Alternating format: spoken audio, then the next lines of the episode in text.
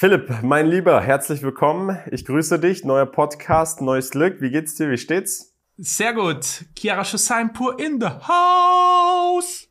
Wollte ich einfach mal nur gesagt haben. Ich habe, du hast mir das letzte Thema gebracht. Ich habe jetzt das heutige Thema gebracht.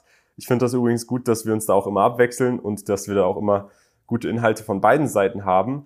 Und äh, dieses Mal geht's um ein Thema, Philipp, da habe ich einen guten Aufhänger für gefunden. Aber eigentlich, um ehrlich zu sein, da gibt's unendlich viele Aufhänger für, vor allem wenn man sich den Präsidenten der Vereinigten Staaten aktuell anschaut, Joe Biden. Ähm, es geht um das Thema, ihr habt es schon gelesen, im Titel Berufspolitiker. Es geht um Altersbeschränkungen beziehungsweise Zeitbeschränkungen für öffentliche Ämter. Für mich, und ich sage das, bevor wir jetzt anfangen, über das Thema zu reden, war das ein Thema, als ich noch in Deutschland gelebt habe. Weil mein Empfinden, als ich noch in Deutschland gelebt habe, für die, die diesen Podcast zum ersten Mal hören, ich bin in Deutschland geboren, aufgewachsen, zur Schule gegangen, zum Gymnasium, Studium nicht beendet, aber alles in Deutschland, bin dann ausgewandert. Mein Gefühl und das, was ich so empfunden habe in Deutschland, war oft, dass im Vergleich zu anderen Ländern, die vielleicht auch über eine andere Gesellschaftsform regiert werden, die Menschen, die in den offiziellen Positionen sitzen, kein Interesse eigentlich am Land haben, sondern an ihrem Job, der es ist, Politiker zu sein, der es ist, öffentliche Boni zu kassieren, der es ist, äh, rumschiffiert zu werden in äh, S-Klassen oder Audi A8 oder was auch immer die da benutzen aber es geht nicht ums Land. Und weil die Interessen des Landes beziehungsweise des deutschen Volkes an erster Stelle stehen, ist so einiges falsch in der politischen Welt in Deutschland. Und ähm, das ist das, was mein Empfinden schon immer war, muss ich ganz klar an dieser Stelle sagen. Und warum die Straßen dreckig sind in der Hauptstadt, warum Berlin, ich bin in Berlin aufgewachsen, warum Berlin im Vergleich zu vielen anderen Hauptstädten in anderen Ländern nicht repräsentativ für das Land aussieht, sondern das Gegenteil ist, wenn du mal durch Berlin läufst. Das ist der Grund, das ist das, was ich so empfunden habe.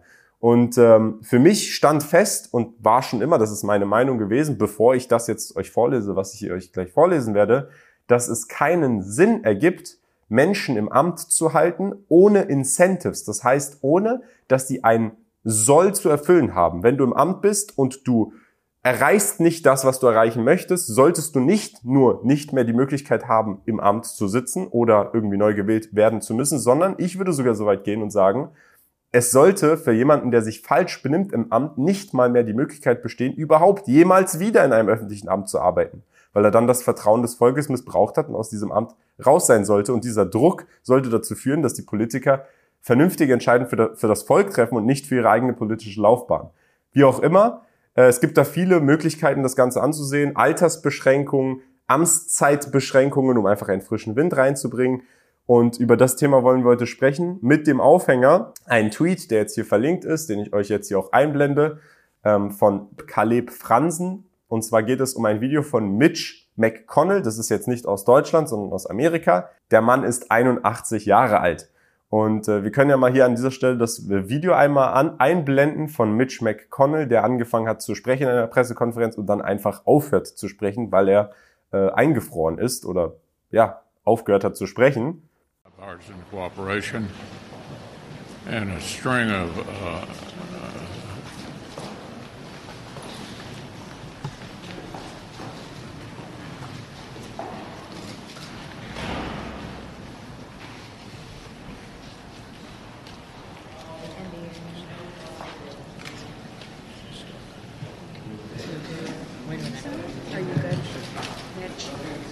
Okay, Mitch?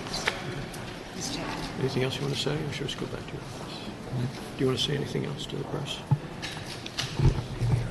Go, back. go ahead, John. I'll take it. Let's go back to you. Go ahead, John.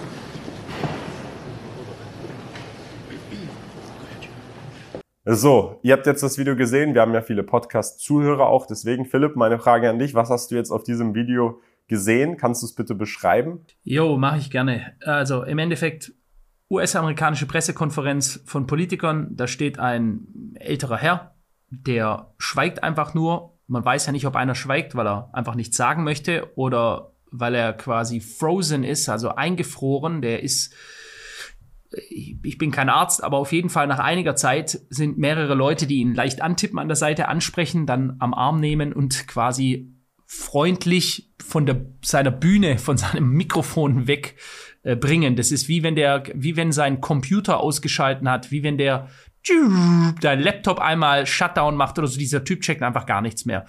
Das, was wir bei Joe Biden quasi wöchentlich sehen. Ähm, wir sehen also jemanden, der einfach vollkommen eingefroren ist, der für den ist Zeit und Raum verloren gegangen und er hat seinen Mund nicht mehr aufgekriegt und schweigt einfach nur. Ich möchte eine Sache noch kurz sagen, Kian, weil du vorher etwas gesagt hast, was ganz wichtig ist. Äh, erstens mal Politiker, die ähm, nicht für ihr Volk handeln, hat nichts mit Alter zu tun und der Begriff Volk schon sieht man ja. Einer unserer bekanntesten, prominentesten Politiker in Deutschland, Robert Habeck, sagt ja es, für ihn gibt es kein deutsches Volk. Das ist ein Grund in anderen Ländern, sofort am gleichen Tag den Hut nehmen zu müssen. Es ist in Deutschland ein Grund, in die Spitzenpolitik zu gehen. Also auch das sollten wir später mal besprechen. Es ist ein Unterschied zwischen gegen das Volk zu regieren und nachher wegen kognitiven Schwächen im Alter ausscheiden zu müssen. Gut, dass du das hinzugefügt hast. Ja, das sind zwei sehr unterschiedliche Dinge, die auch beide unterschiedlich behandelt werden sollten. Aber da sprechen wir, wie gesagt, im Detail gleich nochmal drüber um jetzt diesen Tweet nochmal auszuführen, der Autor sagt, dieser Mann ist 81 Jahre alt. Er sollte in den Ruhestand gehen, an einen See oder einen Strand oder ein Feld, wo auch immer er will. Aber er sollte nicht in öffentlichen Ämtern sein. Und das ist äh, eine Meinung, die so sehr, sehr viel und oft auf Twitter vertreten wurde. Nicht nur jetzt im Fall von Mitch McConnell, sondern ein anderes Beispiel.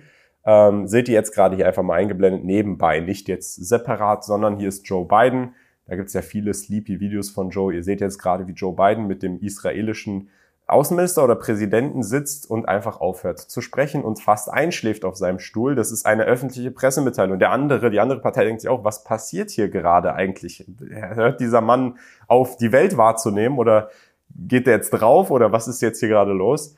Und ähm, der Autor von dem Tweet sagt auch, um jetzt wieder zum originalen Tweet zu kommen, wir brauchen so schnell wie möglich Altersgrenzen und Höchstdienstzeiten für alle Beamten. Keine Geriatrics, Geriatrie mehr, keine Berufspolitiker mehr. Was, was heißt Geriatrics, Philipp?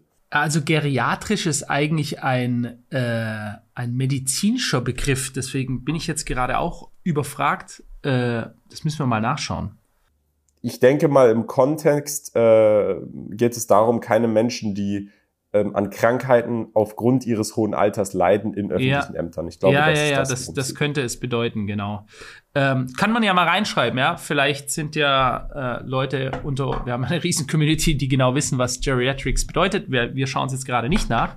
Ähm, ja, also das ist ein super vielschichtiges Thema, gutes Thema, um da mal das wieder durch zwei Personen durchdenken zu lassen. Grundsätzlich einmal möchte ich da vielleicht mal meine eigene Erfahrung dazu sagen.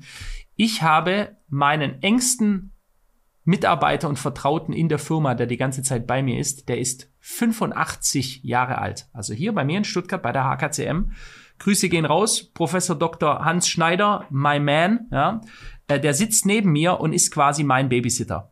Und ich sage das ganz bewusst so, weil ich brauche einen alt, nein, nicht alten, ich brauche eine sehr erfahrene Persönlichkeit. Das ist das, was ich suche. Ja, ich suche nicht äh, den nächsten jungen Typ, der sich am Wochenende weggeballert hat und Montag, Dienstag noch am Arsch ist, sondern ich brauche jemanden, der Erfahrung hat, der all diese wilden Dinge im Leben, die ein junger Mensch durchmachen muss, alles schon durchgemacht hat und das schon vor Jahrzehnten verlassen hat und der mir mit seiner Lebenserfahrung dienen kann. Und der Hans ja, ist äh, ein absolutes Ausnahmetalent, denn wenn ich morgens aufstehe, ist der schon fünf Kilometer auf dem Rad gewesen. Der ist musste mal live erlebt haben, äh, eine Wahnsinn. Er ist auch unser Firmenmaskottchen, weil er ist einfach nur the Power Man mit 85. Sowas habe ich noch nie erlebt. Kannst du nicht vergleichen. Deswegen, natürlich ist er wahrscheinlich, wenn du ihn jetzt in einen, ähm, so einen Test machen würdest, wie das Boxer machen, dass wenn eine Lampe irgendwo aufscheint, dass sie dann ganz schnell schlagen müssen. Wahrscheinlich ist er da nicht mehr der schnellste. Also kognitiv kann er wahrscheinlich nicht mehr so schnell handeln wie ein anderer Mensch. Aber er hat natürlich ganz andere Qualitäten. Ja? Das mal dazu. Aber jetzt hast du ja noch andere Punkte genannt und das ist eben Berufspolitiker. Das ist eine Seuche unserer Zeit, ja. Eine, eine absolute Seuche. Und das ist aber so ein vielschichtiges Thema. Denn selbst wenn du sie rausschmeißen solltest irgendwann, wenn es sowas gäbe, ein Volkstribunal, dass man sagen würde, jedes Jahr, da gibt's eine Benotung wie in der Schule. So, was hat denn jetzt hier, whatever, Habeck, Özdemir, Merz oder so, was haben die geleistet? Was hätten sie leisten sollen? Und dann gibt es so einen Knopf vom Volk, alles klar, der kommt weiter der ist gut für uns, der hat dem Volk gedient, das, was eigentlich in einer, äh, in einer Demokratie, wenn wir sie wirklich hätten, laufen sollte, dass Menschen Volksdiener sind. Nicht das Volk dient der Politik, das ist das, was wir jetzt haben. Ja, wir zahlen uns mit Steuern zu Tode, sind nach Belgien, was äh, Sozialleistungen und äh, Einkommenssteuersätze angeht, das zweithöchste oder höchstbesteuerte Land der Welt. Es ja, ihr schaut ja auf unsere Straßen, da könnt ihr euch einschätzen, wie toll diese Steuern eingesetzt werden. Ähm, und das ist genau das Gegenteil, was wir jetzt gerade haben. Also wir haben wirklich einen katastrophalen Zustand. Und klar, wenn es aber sowas gäbe, Kian, so ein Tribunal, wo du das bewerten könntest, äh, und dann scheidet er halt aus und dann muss er gehen. Und wenn er richtig, richtig, richtig versagt hat, also wenn er nicht nur neutral war, sondern hat dem Volk Schaden zugefügt, also das, was unsere Spezialisten aktuell gerade wie noch nie tun, äh, aus Berlin heraus, dann müsstest du denen die Rente wegnehmen und äh, auch sie müssten verantwortlich gemacht werden. Ich muss sagen, erstmal Philipp, ich finde äh, ich finde es gut, dass du die, diese zwei Dinge, die ich erwähnt habe, separat ansprichst, weil sie sehr separat behand zu behandeln sind. Und ich würde sagen, lass uns jetzt erstmal das Berufspolitiker-Ding ein bisschen nach hinten schieben, weil ich habe noch ein bisschen mehr zum, zur Alterseinschränkung zu diesem Thema. Und ich finde es auch gut, dass du aus deinem persönlichen Leben, aus deinem Berufsumfeld, aus deinem täglichen Alltag etwas eingebracht hast. Wie war der Name nochmal von? Er, Hans Schneider heißt er. Er ist, der ist Professor der Mathematik gewesen, lange Zeit, äh, ich glaube, an der TU. Ähm, ja, und ist mega Unternehmer. Der hatte mehrere Firmen schon gehabt mit 300, 400 Mitarbeitern. Und anstatt, sage ich jetzt mal, in seiner Rente zu versauern, äh, ich wusste immer, was für ein talentierter Mann das ist und wie organisiert der ist. Der ist als Mathematiker krass organisiert. Und deswegen sind wir zusammengekommen und der ist, arbeitet jeden Tag mit mir. Okay, das, das ist, finde ich, ein gutes Fallbeispiel und es demonstriert auch gut, in was für einem, in was für einer Beziehung das optimalerweise funktionieren sollte, weil Hans leitet nicht alleine HKCM. Hans ist nicht der Präsident der Vereinigten Staaten, sondern ihr fungiert miteinander gut, weil es dich gibt und ihn gibt und noch andere Personen gibt. Und ähm, ich, und das ist meine Meinung, ich sage nicht, und wenn ich jetzt gleich über Altersbegrenzung spreche, dann meine ich nicht, dass der Grund dafür ist, oh, die sind zu alt, die müssen jetzt weg. Es gibt viele alte Leute, die viel mehr Erfahrung haben als viele junge Leute, vielleicht auch deswegen besser in der Lage sind, Entscheidungen abzuwägen im Sinne aller Menschen. Das möchte ich nicht abstreiten. Aber es gibt einen Faktor, den man dort vergisst, wenn man zu lange alte und Personen, die sehr lange im Amt sind, im Amt behält. Und das sind die Opportunitätskosten. Du solltest die Möglichkeit geben, jungen Leuten zu kommen mit neuen Visionen, neuen Ideen, einer neuen Weltanschauung, um Entscheidungen über die Zukunft zu treffen. Mit dem zusätzlichen positiven Faktor, dass diese Menschen in der Lage sind, vielleicht auch schneller und effektiver in eine gewisse Richtung zu arbeiten. Das heißt nicht, dass zwangsläufig jeder weg sein sollte, aber vielleicht können diese etwas älteren Menschen in Beratungspositionen gelangen, aber nicht in die Exekutive dort, wo es Bewegung braucht, dort, wo es Geschwindigkeit braucht. Und ähm, zu diesem Thema deshalb habe ich mir gedacht, weil ich möchte es auch nicht nur positiv beleuchten, sondern ich möchte auch Gegenargumente bringen, weil meine Meinung ist, ja, ich glaube grundsätzlich aktuell, und die kann sich ändern, die Meinung, ich möchte mich nicht darauf verfestigen, aber aktuell ist meine Meinung, es sollte Altersbeschränkungen geben, es sollte Amtszeitbeschränkungen geben. Und deswegen habe ich gedacht, hey, ich frage mal ChatGPT fünf Argumente dafür und fünf Argumente dagegen. Und die können wir gerne mal einmal vorlesen, Philipp, wenn du da äh, nichts weiteres dem hinzuzufügen hast. Nee, let's go. Okay, let's go. Ähm, wollen wir anfangen mit Argumenten dafür oder dagegen? Mm, gerne mal dafür, das würde mich interessieren. Okay, Argumente dafür. Erstens, das Einführen von Alters- und Amtszeitbegrenzungen sorgt für einen Wechsel und bringt frische Perspektiven und neue Ideen. Berufspolitiker können sich verfestigen und den Bezug zur Realität verlieren. Das ist das erste Argument. Ich meine, das habe ich jetzt oft schon gesagt, ich meine, es ist relativ eingängig. Das versteht, glaube ich, jeder. Frische Perspektiven, neue Ideen, ja. neue Ambitionen, neue Motivationen vielleicht. Ja, auf jeden Fall. Grundsätzlich Unternehmen, die nicht gut laufen, kriegen oft einen Wechsel der Führungsebene. Warum? Weil dann jemand Neues reinkommt, jemand, der nicht in seiner Perspektive verfangen ist, jemand mit neuen Ideen, jemand, der das vielleicht von außen vorher betrachtet hat. Und der hilft dann das Ganze meist oft schneller und besser wohin zu bringen. Nicht immer. Es gibt auch Unternehmen, wo das dann kläglich scheitert. Aber du wechselst ja nicht ein System, was gut läuft, sondern eins, was nicht läuft. Von daher ein System, was, beziehungsweise ein Unternehmen, was am Scheitern ist oder gescheitert ist, wenn du dann dort die Spitze wechselst, dann bist du ja schon beim Tief. Dann kann es ja nicht noch schlimmer werden. Mhm. Gut, schlimmer geht's immer, aber das ist das Argument dafür, das erste. Das zweite Argument, Pflicht-Ruhestandsregelungen bekämpfen Probleme, die mit dem kognitiven Abbau im Alter auftreten können. Positionen mit kritischen Entscheidungsbefugnissen sollten robuste kognitive Anforderungen haben. Ja, das ist auch ein Argument. Also, ich meine, ja, wir sprechen ja hier gerade nur Argumente, da gibt's auch nichts dagegen zu sagen. Das ist, das, die sind valide. Les ruhig mal weiter. Drittens, Amtszeitbegrenzungen schwächen die Macht von Sonderinteressen und entmutigen die Bildung einer dauerhaften politischen Klasse, die vom Volk entfremdet ist. Das ist in Teilen ein ganz, ganz valides Argument. Wir sehen es bei das Merkel damals. Äh, was war die 16 Jahre an der Macht? grandios, die hat all das eingeleitet, ne? Weil auch das ist jetzt ja nicht nur mehr grün-rot und so, die jetzt die ganzen Schäden, diese Schäden sind durch 16 Jahre CDU damals eingeleitet worden. Auch das um mal ganz klar zu sagen hier, weil es wird ja immer nur auf den Grünen rumgehackt. Ich bin es nicht. Ich sage, benenne ganz klar, Merkel ist einer der größten Schädlinge in diesem Land gewesen, was äh, Bundes und so weiter. Also gehen wir gar nicht mehr jetzt auf diese Politik ein, sondern grundsätzlich einfach, wenn man immer weiter an seiner Macht festhängt, und das ist eben etwas, was nicht nur Politiker, sondern mächtige Menschen, Macht ist addictive, es macht süchtig, man will sie nicht abgeben. Wenn du mal wichtig gewesen bist, wenn andere Leute dir die Türe aufhalten, wenn du hofiert wirst, wenn du, äh, wie Kian sagte, in der Limousine rumfährst, im Staatsflieger, du wirst von den mächtigsten Menschen der Welt angenommen und dann ist es plötzlich, stopp, jetzt kannst du in Rente gehen, tschüss tschüss, dann will man das nicht. Man, man hängt an dieser Macht dran. Ja? Viertens, regelmäßige Einbringung neuer Vertreter macht die Legislative repräsentativer für die aktuelle Bevölkerung und ihre sich ändernden Werte. Ich denke auch ein legitimes Argument an dieser Stelle. Die Zeit ändert sich, die Welt ändert sich. Und fünftens, das letzte Argument, Begrenzungen fördern den öffentlichen Dienst als temporäre bürgerschaftliche Pflicht anstelle einer lebenslangen Karriere. Dies könnte talentierte Menschen anziehen, die sich heute nicht zur Wahl stellen würden.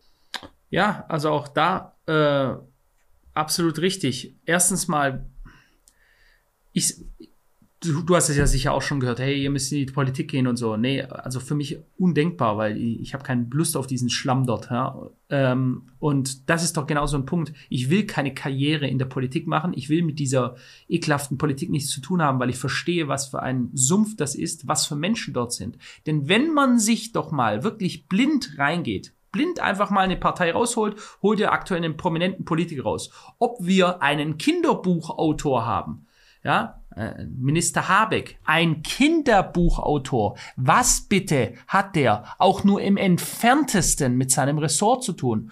Oder wir haben eine äh, Theaterbühnendarstellerin in Claudia Roth, äh, die äh, auch bei den Grünen, die, die ja bekannt dafür ist, dass sie bei Deutschland verrecke und Deutschland du mieses Stück Scheiße ähm, Demos der Antifa gerne mitläuft. Oder, oder, oder, wir können ja gerade so weitermachen. Äh, Baerbock und so weiter. Oder auch CDU, SPD, egal wer. Das sind oftmals Leute, die sich eines gemeinsam haben, sie brechen ihr Studium ab oder haben gar keins gemacht und dann gehen sie in die Politik, um dort Karriere zu machen, weil sie wahrscheinlich, wenn sie nicht in der Politik wären, gar keine richtige Karriere machen könnten. Ja, und das ist genau der Punkt, wenn du natürlich das dann lebenslang mit fetter Rente im Anschluss, das ist irgendwie so ein Jackpot für diese Leute, ja, die wollen, die bleiben so lange hängen, wie es geht. Und nachher nehmen sie noch irgendwo irgendwelche Aufsichtsratsplätze an in Firmen die, weil sie Kontakte geschlagen haben und äh, machen äh, und kassieren dann nach der politischen Laufbahn teilweise noch deutlich mehr Geld ein. Genau, es bringt so viele Vorteile, Beamtenstatus, eine sichere Rente, du hast mit Sicherheit gute Verbindungen überall hin, du hast äh, keine Probleme mit Konten, wahrscheinlich auch nicht mit Krediten, äh, weil du ein sehr, sehr geregeltes Einkommen vom Staat direkt hast und auch abgesicherte Rente viel immer. Also sehr, sehr viele Vorteile, die sich mit kommen dahingehend in der Politik, tätig zu sein. Aber wie du es schon gesagt hast, jetzt für eine Person dort tätig zu werden, in diesem Schlamm, in diesem Sumpf, äh, da muss man wirklich alles für opfern und am Ende sitzt man dann mit irgendwelchen Idioten in einem Haus, wo man gar nichts machen kann, wo man keine Macht hat, wo man nichts ändern kann. Ähm, also es ist wirklich sehr, sehr verzweifelnd, würde ich, würde ich mal an dieser Stelle sagen. Außer, es ist nicht verzweifelnd, außer man macht es, um eben sein Geld so zu verdienen und seine Karriere dann und das Land ist einem auch egal, dann ist so es perfekt. Ist es. Dann sitzt du da, es ist dir eh alles so egal. Dann läuft's doch gut. Absolut, so ist es. Und ich habe erst, ich habe erst ein Video gesehen, da war äh, die Baerbock war, ich weiß nicht wo, aber irgendwo im östlichen Teil Deutschlands, ist sie durch die Stadt gelaufen, durch eine Altstadt. Da wurde sie so krass ausgepfiffen, da waren Demonstranten, geh weg, wir wollen dich hier nicht, wir wollen eure Politik nicht, Verräterin, bla bla bla bla bla. Ja. Und ich habe mir gedacht, Alter, wenn ich so niedergeschrien werden würde, das war laut und dann hatten die Trillerpfeifen und so weiter, ja. Also es war richtig eine aggressive, bedrängende Stimmung. Die Leute wollten diese Frau dort nicht haben. Die hat sich dort seelenruhig über Minuten unterhalten. Ich weiß nicht mal, die musste schreien, um noch was zu hören. Aber dann hat sie halt mit diesem Typ, die hatte ihre Bodyguards um sich rum, die hat sie, das war irrelevant. Egal. Die hätte sich in zwei Stunden lang hätte die sich aufhalten können. Das ist wie wenn du anfängst, äh, in der Diskothek bei voller Lautstärke eine Diskussion zu führen, was wir wahrscheinlich auch alle schon mal mit irgendjemandem voll gelabert haben, ja. Und so war das. Es ist ja einfach scheißegal, was die anderen Leute gesagt haben. Es interessiert nicht. Und ich denke, das ist so eine Eigenschaft, die siehst du bei diesen Leuten. Wenn es denen egal ist, wenn die einfach nur auf ihrem Posten sitzen, ihre Macht absitzen, ihre Geld, ihren Einfluss, den sie haben, völlig egal, was die Leute denken. Ich würde sagen, kommen wir jetzt zu den Argumenten dagegen. Wir haben jetzt die ganzen Argumente dafür beleuchtet. Ich finde jetzt bei den Argumenten dafür, ich spreche eigentlich für alles. Ich finde alles klingt gut. Mal sehen, ob das auch für das Gegenteil gilt. Denn äh, da sind vielleicht auch ein paar gute Argumente. Also erstens, Alters- und Amtszeitbegrenzungen sind undemokratisch. Wähler sollten ihre Vertreter frei wählen können, anstatt ihre Optionen einzuschränken. Da würde ich erstmal grundsätzlich auch sagen, dem würde ich irgendwo zustimmen. Ähm, rein demokratisch betrachtet und wenn jemand einen guten Job macht, dann sollte er nicht eingeschränkt werden. Aber ich würde dem auch direkt gegenwerfen können, ohne da jetzt direkt gegen argumentieren zu wollen. Aber grundsätzlich, es gibt viele Menschen, die nicht wissen, was das Beste für sie ist und oft dementsprechend dann ja. falsche Entscheidungen treffen. Ja. Wie auch immer. Aber mein Lieber. Nächstes, ich sag auch nicht, dass ich es ja, besser weiß. Ich sag auch nicht, dass ich es besser weiß. Ich weiß auch oft nicht, was das Beste für mich ist. Das sage ich. Ja, aber das ist das Argument auch der Politik. Diese Narren, diese dummen Schafe, die wissen nicht, was sie machen, wir entscheiden für sie. Das ist das Argument einer jeden machtbewussten Person, dass sie sagt, die anderen, die wissen nicht, was gut für sie ist. Das ist eine sehr, sehr gefährliche Ansicht, ja. Aber so habe ich das nicht gemeint, Philipp. Ich habe es so gemeint wie in, in die Richtung, es gibt Themen, da habe ich nicht die ausreichende Perspektive zu. Und wenn ich jetzt dort in diesen Themen eine Entscheidung mm. treffen müsste, dann würde ich die falsche Entscheidung treffen, weil ich nicht mal weiß, was für mich das Beste ist weil ich selber nicht genug Perspektive habe. Das meine ich damit. Ich meine jetzt nicht, dass ich weiß besser für die anderen, wie sie zu leben haben, sondern grundsätzlich, äh, es gibt viele Menschen, die nicht ausreichend Perspektive haben in vielen Themen und ich bin auch einer von diesen. Wie auch immer. Nächster Punkt. Begrenzungen werfen die Weisheit und Expertise über Bord, die sich aus jahrelanger Amtstätigkeit ansammelt. Regieren erfordert Erfahrung und institutionelles Wissen. Ja, guter, guter Punkt, Punkt weißt du? Punkt. Aber das ist ja das bei Argumenten. Du hast, und deswegen ist es auch so wichtig, offen zu bleiben, du hast immer valide Punkte, du musst immer in Einzelfällen halt. Es kann wirklich sein, dass es diesen alten, weisen oder eine alte, ältere Dame gibt, die tolle Erfahrungen hat und die ein Land führt. Keine Ahnung, ich denke jetzt irgendwie an Margaret Thatcher in Großbritannien. Aber auch diese ist nicht ohne Kritik gewesen. Also ich will damit aber nur sagen, erfahrene Politikerin, die ein Land führt ja, les mal weiter. Es gibt es Ausnahmen. es gibt immer Ausnahmen. so genau. Dritter Punkt, und der geht auch darauf ein, willkürliche Grenzen sind ein grobes Instrument. Der kognitive Abbau variiert individuell und kann in jedem Alter auftreten es wäre besser, die Eignung einzeln Richtig. zu beurteilen. Das, das ist ein guter auch, Punkt, ja. weil ich kann mich noch erinnern, bevor wir den Podcast gestartet haben, habe ich gesagt, hey, der ist 81, dann hast du geantwortet, in Deutschland sitzen 30-Jährige, die falsche Entscheidungen ja, treffen. So da musste ich lachen, aber es entspricht der so Wahrheit. Deswegen ja, also äh, ein Trottel zu sein oder limitiert, ähm, mit limitierten Kapazitäten, was deine Denkvermögen angeht, das ist keine Altersfrage. Es kann zwar sein, dass es im Alter nachlässt bei Leuten, die Demenz sind, wie ganz offensichtlich wohl Joe Biden, und zwar seit Anfang an, was ja viele bestritten haben. Sie haben also zugejubelt, dass Donald Trump abgelöst wird durch einen dementen Mann, der seine Finger an den Atomknöpfen hat. Aber auch das ist eine, daran siehst du auch den Zustand natürlich der Amerikaner, aber auch hier viele Leute, die das ja zugejubelt haben und das, das abgelehnt haben. Sie wollten nicht erkennen, wie offensichtlich es war, dass dieser Typ von Anfang an schon, das wurde von Anfang an gesagt, du konntest dir diese, diese Memes anschauen, ganze Videozusammenschnitte, der checkt ja gar nichts mehr. Ja? Der checkt wirklich. Der hat lichte Momente, wie eben ein Demenzkranker. Der hat einen Moment, da ist er kurz klar, da erkennt er seine eigene Frau, da verwechselt er sie nicht mit seiner Schwester und dann hat er wieder Momente, da verwechselt er seine Frau mit seinem Hund. Ja? Das ist, ähm, und das ist eben dann ein Punkt. du, das alles, äh, du, das ich sage dir auf der, wir können das gerne mal machen, das fände ich noch lustig, aber das, was bringt's? Einfach mal ein Video zu den äh, krassesten äh, Verläufen von Joe Biden, wo der auch einfach freest, nicht mehr checkt, auf seiner Bühne, auf einer Bühne seine Schwester als seine Frau anspricht und seine Schwester sagt ihm dann auf der Bühne, ich bin deine Schwester, da ist deine Frau. Und er dann, äh, äh, äh, äh, ja, also, ja, okay, whatever. Ich muss sagen, für mich, Philipp, als Joe Biden, äh, als ich dieses Spektakel Joe Biden beobachtet habe, ist einfach klar geworden, dass diese Darstellung oder die, das, das, was ich gedacht habe, dass der amerikanische Präsident irgendwie der mächtigste Mann in Amerika ist und die Finger am Atomknopf hat, dass das nicht mehr der Wahrheit entspricht. Ich glaube, er ist der Letzte, der da irgendeiner Weise irgendwas zu sagen hat. Das ist der nah, der da in, in weißt du, nach vorne gestellt 100%. wird. Und den können wir alles schieben, aber in Wirklichkeit sitzt dann CIA und sonst wer dahinter. Und selbst wenn Joe Biden einen Fake-Knopf unter seinem Tisch drückt, wird nichts 100%. passieren. Dann wird ihm vielleicht ein Kaffee gebracht so oder ein Tee ja. oder weiß ich nicht, was er braucht. Ein Kakao, vielleicht mag er ja. Kakao mit Kokosmilch, wie auch immer. Aber äh, das hat nichts mehr damit zu tun, wie man sich das früher vorgestellt hat. Vielleicht noch in Zeiten von John F. Kennedy. So, John F. Kennedy landete ja dann mit einer Kugel äh, im Kopf, weil er eben Dinge selbst in die Hand genommen hat. Äh, und auch, muss man ganz klar sagen, auch wieder da beobachtet die Mainstream-Medien. Wen haben sie am allermeisten bekämpft, weil sie ihn nicht kontrollieren konnten? Donald J. Trump. Ja? Was hat man auch gesagt? Der Mann ist nicht kontrollierbar für den tiefen Staat, den es wohl ganz offensichtlich gibt, wie wir bei Joe Biden sehen, weil der entscheidet gar nichts mehr selbst, der weiß gar nichts mehr. Ja? Der kriegt sein Anzüglein, sein Krawatte umgehängt jeden Morgen und dann sagt man ihm, Joe, lauf darüber. Da gab es ja auch schon die Skripts, die Mitschnitte, was er im Ohr hat, dass ihm gesagt wird, laufe jetzt rüber, bleib dort stehen am Podest, rede rein. Und da wird ihm gesagt, was er sagen soll. Ja?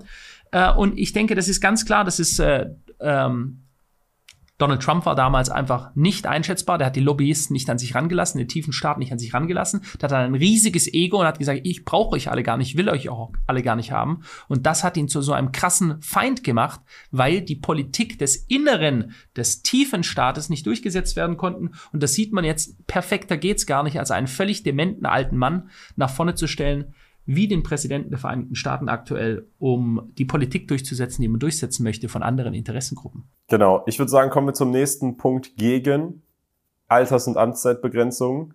Viertens, häufiger Wechsel stört die Kontinuität der Politik und erschwert langfristige Planung. Neue Gesetzgeber müssen ständig von vorne beginnen.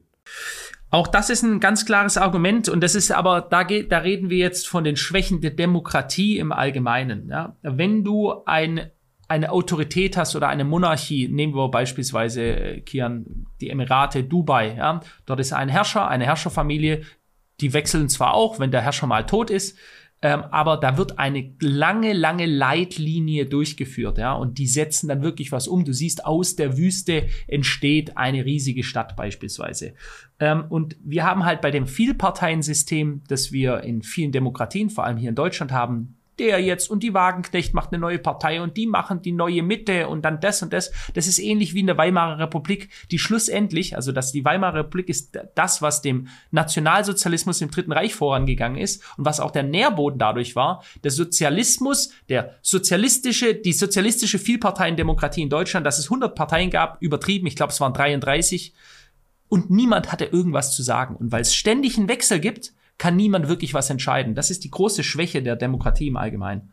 Ja, stimme ich dir zu, aber man muss natürlich fairerweise, um auch wieder hier die Gegenmeinung einzubringen, bei der Herrschafts- oder Diktaturgesellschaft ist die Linie, die durchgezogen wird, da und sie ist vorhanden, aber sie, was, wenn der Herrscher die falsche Linie durch? Ja, natürlich. Aber was ist, wenn die Demokraten die falschen Linien durchziehen, wie sie es aktuell in, in der äh, Fließbandarbeit bei uns machen? Ne? Also das ist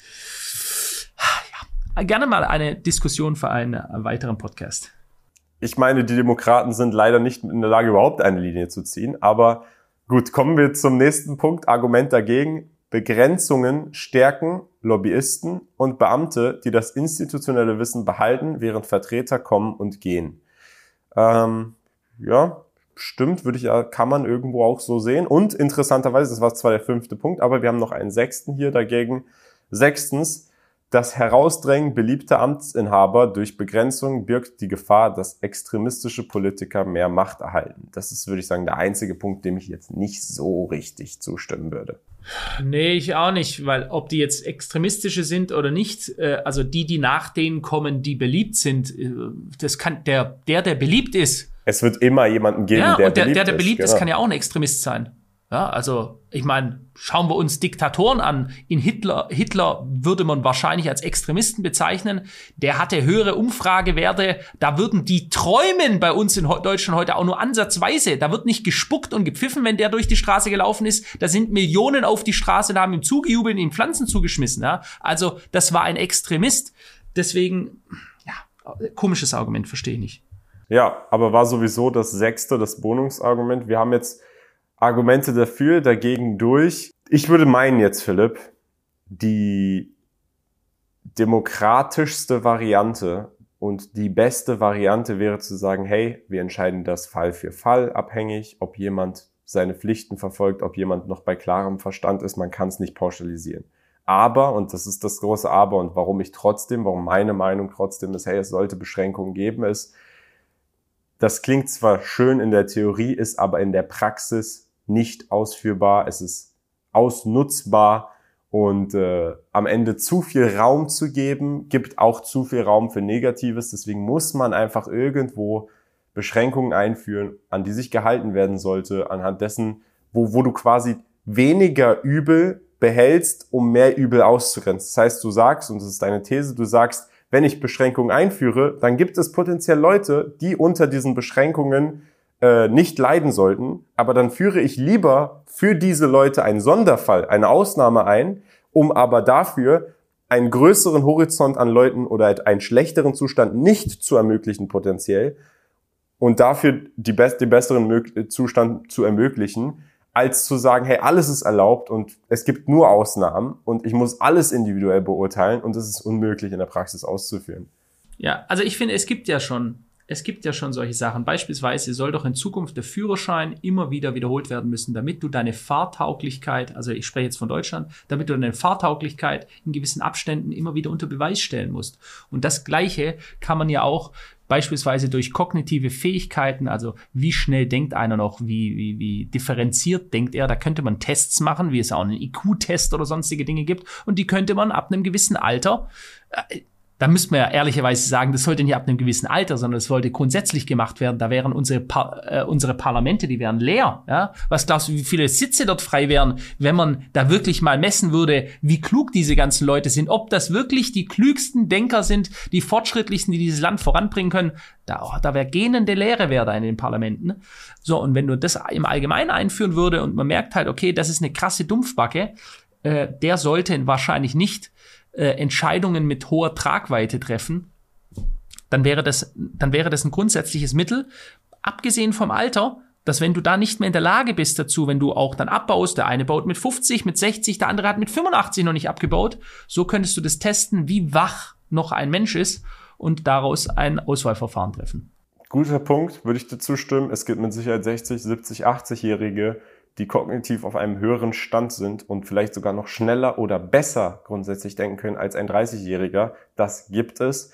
Und dementsprechend in meiner Idealvorstellung gäbe es auch nicht eine politische Landschaft, politische Landschaft, wo es nur junge Leute gibt, sondern es gibt auch alte Leute, aber die werden durch die Ausnahme dann reingeholt oder in, durch die Ausnahme ähm, drinne behalten. aber es gibt auch eben keine Idioten, die 30 sind, die dort im Amt sind, sondern die unterlaufen den gleichen kognitiven Messungen wie jeder andere. Ähm, und alle müssen bestehen. Ich glaube trotzdem, wissenschaftlich, biologisch, ähm, statistisch, wenn du das wirklich in großem Stil, großem Ausmaß testen würdest, das ist das, was ich aktuell denke, dass trotzdem der Großteil der Jüngeren ähm, kognitiv weiter sein sollte, wenn du ausschließlich, und das ist hier wichtig, du interviewst hier dann keine, äh, weiß ich nicht, Kindergärtner, sondern eben Leute, no front an Kindergärtner, aber Leute mit den, ja, Vorbestimmungen, mit den Anforderungen, die das erfüllen, im Alter, nicht im Alter, dann glaube ich trotzdem, dass die Jüngeren grundsätzlich, dass der Median oder der Durchschnittswert von denen, die dort kognitiv fähiger sind, höher sein wird. Aber ich weiß es auch nicht. Wer weiß, vielleicht führt man diese Statistik durch und das ist das Gegenteil.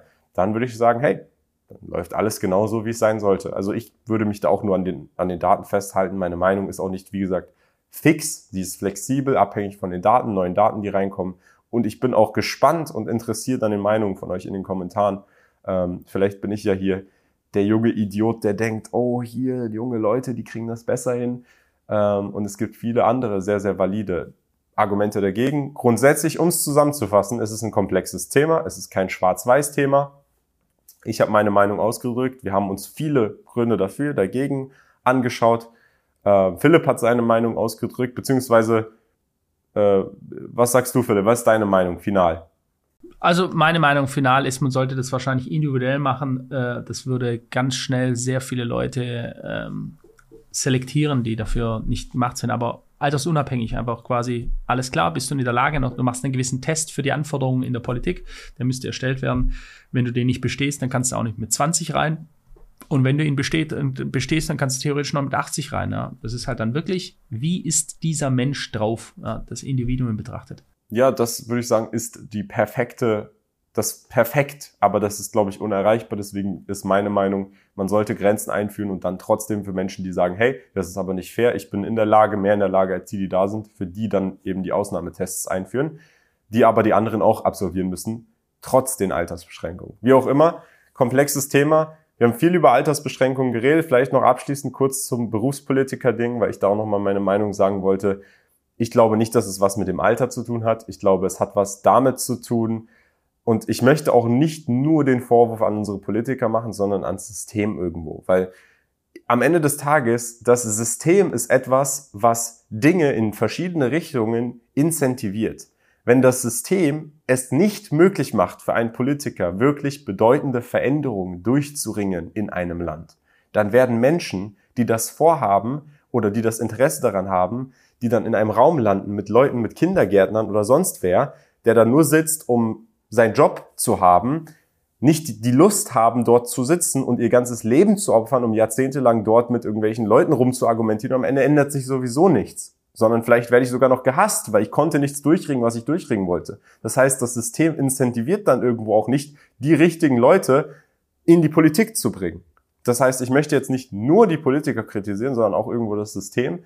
Aber man muss ja auch trotzdem einzelnen Personen die Verantwortung geben für ihre Handlungen.